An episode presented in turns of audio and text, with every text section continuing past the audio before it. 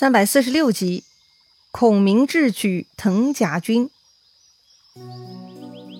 上回咱们说到，孟获出大招，居然呢被他找到了又像人又像野兽的乌戈国国王兀突骨和他带领的刀枪不入的藤甲军。魏延跟藤甲军交手一次，就领教到这藤甲的厉害了，无论刀枪剑戟，一样都刺不进去。这个藤甲简直是无敌了。而且藤甲兵呢，像野兽一般凶猛，他们拿着钢叉利刃，杀伤力十足，搞得身经百战的魏延也十分惊骇。魏延败退，回去报告诸葛亮这种恐怖的敌人。诸葛亮自然不是百科全书，除了上一回目录大王那些野兽算是诸葛亮本来就知道的，其余在南蛮遭遇的新挑战都是诸葛亮原本不了解的知识。不过呢，听魏延报告了这个情况，诸葛亮并不慌张，他安排吕凯找土人询问，很快。吕凯就掌握情况来回报诸葛亮了。吕凯嘛，是诸葛亮这次平定南蛮的重要向导。出发之前，吕凯已经准备好了南蛮地图。说起来呀，吕凯应该是比较有信心的一位。但是这一次，当吕凯掌握情况以后，他也撑不下去了。吕凯报告诸葛亮，原来前面魏将军遭遇的是乌戈国的藤甲军。这个乌戈国，早前吕凯也听说过的。是非常原始的，根本不懂人伦的野蛮人呐！眼前的桃花水嘛，就是他们的特殊庇护，他们喝了倍增精神，其他人喝了必死无疑。如此野蛮人，就算平定了他们，又有什么意义嘛？所以这回啊，连吕凯都来劝诸葛亮班师回朝了。但诸葛亮听完呢，却笑了。他说呀：“好不容易走到这儿，怎么能轻易放弃呢？”诸葛亮说自己已经有了平蛮之策，请大家不用担心。要说诸葛亮领兵打仗真的不容易啊！这一路上要攻克多少难题，实在是太辛苦了。到了第二天，诸葛亮让土人带路，又自驾小车出去考察周边地形了。结果呢，这个桃花渡口的北岸山路险峻，无法行车。诸葛亮啊，只能下车步行。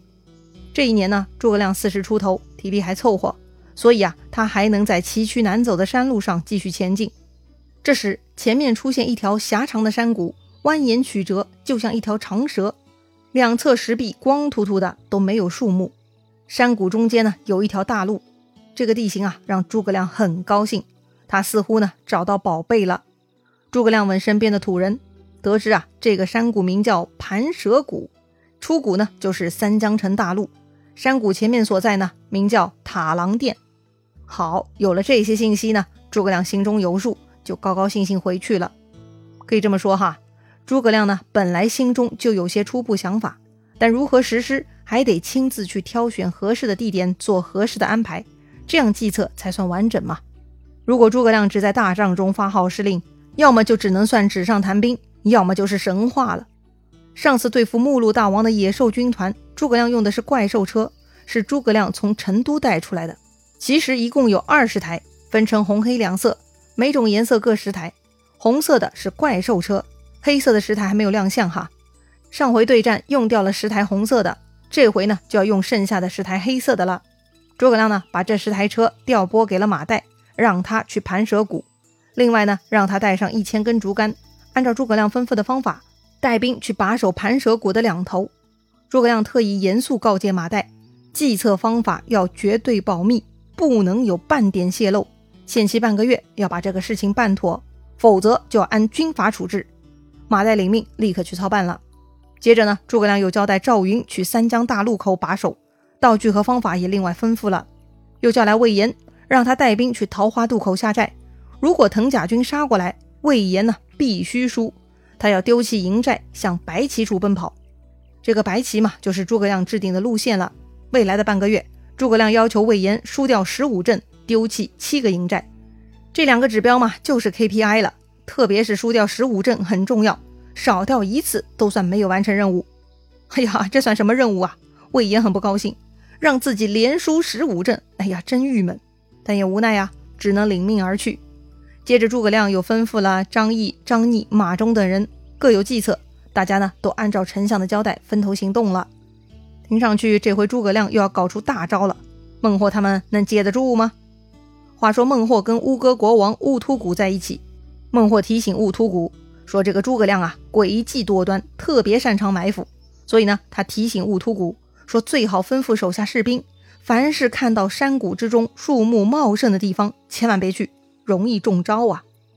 嗯，这说起来呢，也算是孟获的 lesson learn 了哈。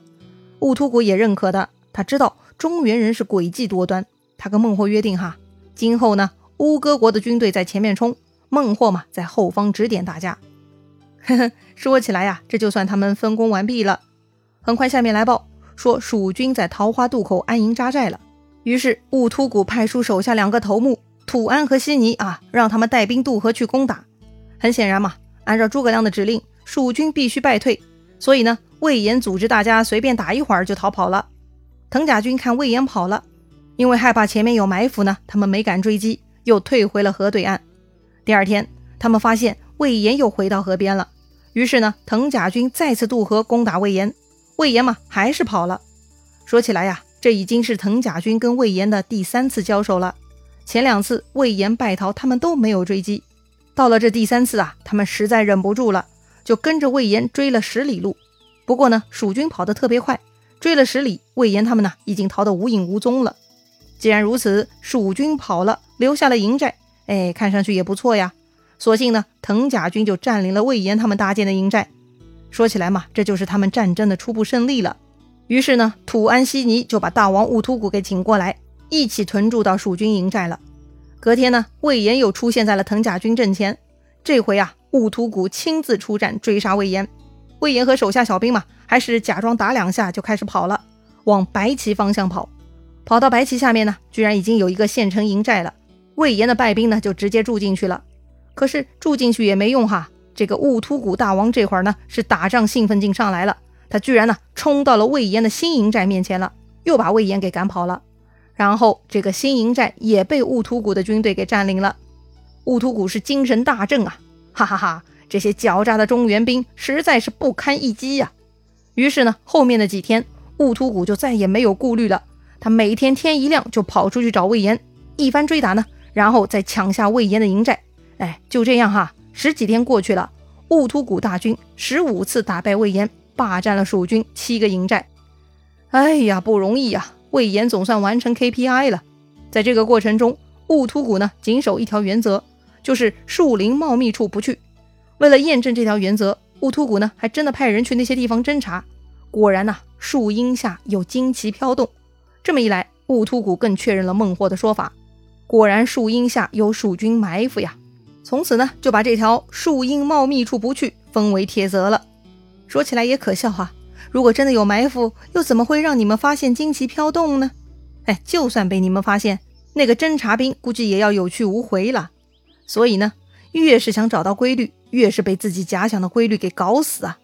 就像炒股哈，越是想找到庄家的规律，分析技术形态，越是容易被庄家做出来给你看的形态给坑死啊！兵法之妙呢，在于大局上的参悟，而不是几个细小个案的总结。心理分析、人性把握也是非常重要的。说回孟获他们，兀突骨连续十五天大败魏延，还夺下七个营寨，他们非常高兴，从来都没有这么爽过呀。兀突骨对孟获是大加赞赏，搞得孟获呢也开始飘飘然了，以为自己掌握了兵法精要，无敌了。根据孟获判断呢，蜀军连连失败。看来诸葛亮已经黔驴技穷，没辙了。再打一仗，基本上就大事可定了。兀突骨很高兴哈，也跟着膨胀的不要不要的，完全不把蜀军放在眼里。不过呢，魏延似乎还真的是个打不死的小强。到了第十六天，这个魏延呢又跑过来挑战兀突骨的藤甲军。兀突骨呢又一次亲自上阵，手指着魏延大骂：“啊，败军之将，居然还敢再来！”魏延不管呢。在兀突骨面前一阵咋咋呼呼呢，又开始跑了。要说呀，这十几天的交战，魏延呢已经成了兀突骨大军的引路人了。反正嘛，魏延去哪儿，他们就追到哪儿。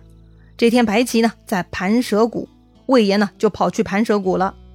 前面说过哈，盘蛇谷那里没有树木，光秃秃的，所以呢兀突骨也不怀疑，非常放心的跟着追赶。但是追着追着，魏延不见了。只看到前面呢有十台黑色大车挡住了去路，哎呦，这是什么呀？兀突骨不认识啊，赶紧派人去查看。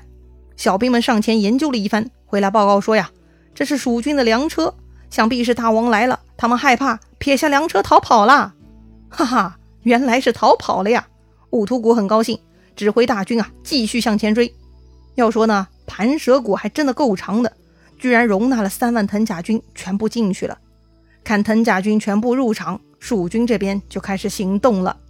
突然，兀突骨他们走不动路了，前面有许多车辆拦住了去路。关键呢，这些车上装满了干柴，都着火了。藤甲军刀枪不入，唯一害怕的就是火。要知道，这个藤甲的制作过程浸泡了多少油啊！所以藤甲就是个易燃物品啊。看到前方火起，兀突骨下令后退，但是此时后边已经大乱。原来呢，山谷入口那些黑色的车子都烧起来了，里头都是火药，火势甚大，根本无法过人呐。这一下藤甲军完蛋了，前后都是大火，他们该往哪里走呢？不过兀突骨作为大王，也算比较冷静。虽然前后有火，毕竟山谷中没有草木易燃之物，所以兀突骨下令大家冷静，赶紧找路上山逃跑。毕竟他们都是擅长在山里活动的，登山攀岩不在话下。那么，到底兀突骨的藤甲军能否逃出升天呢？诸葛亮在这个盘蛇谷能达成什么样的目标呢？精彩故事啊，下一回咱们接着聊。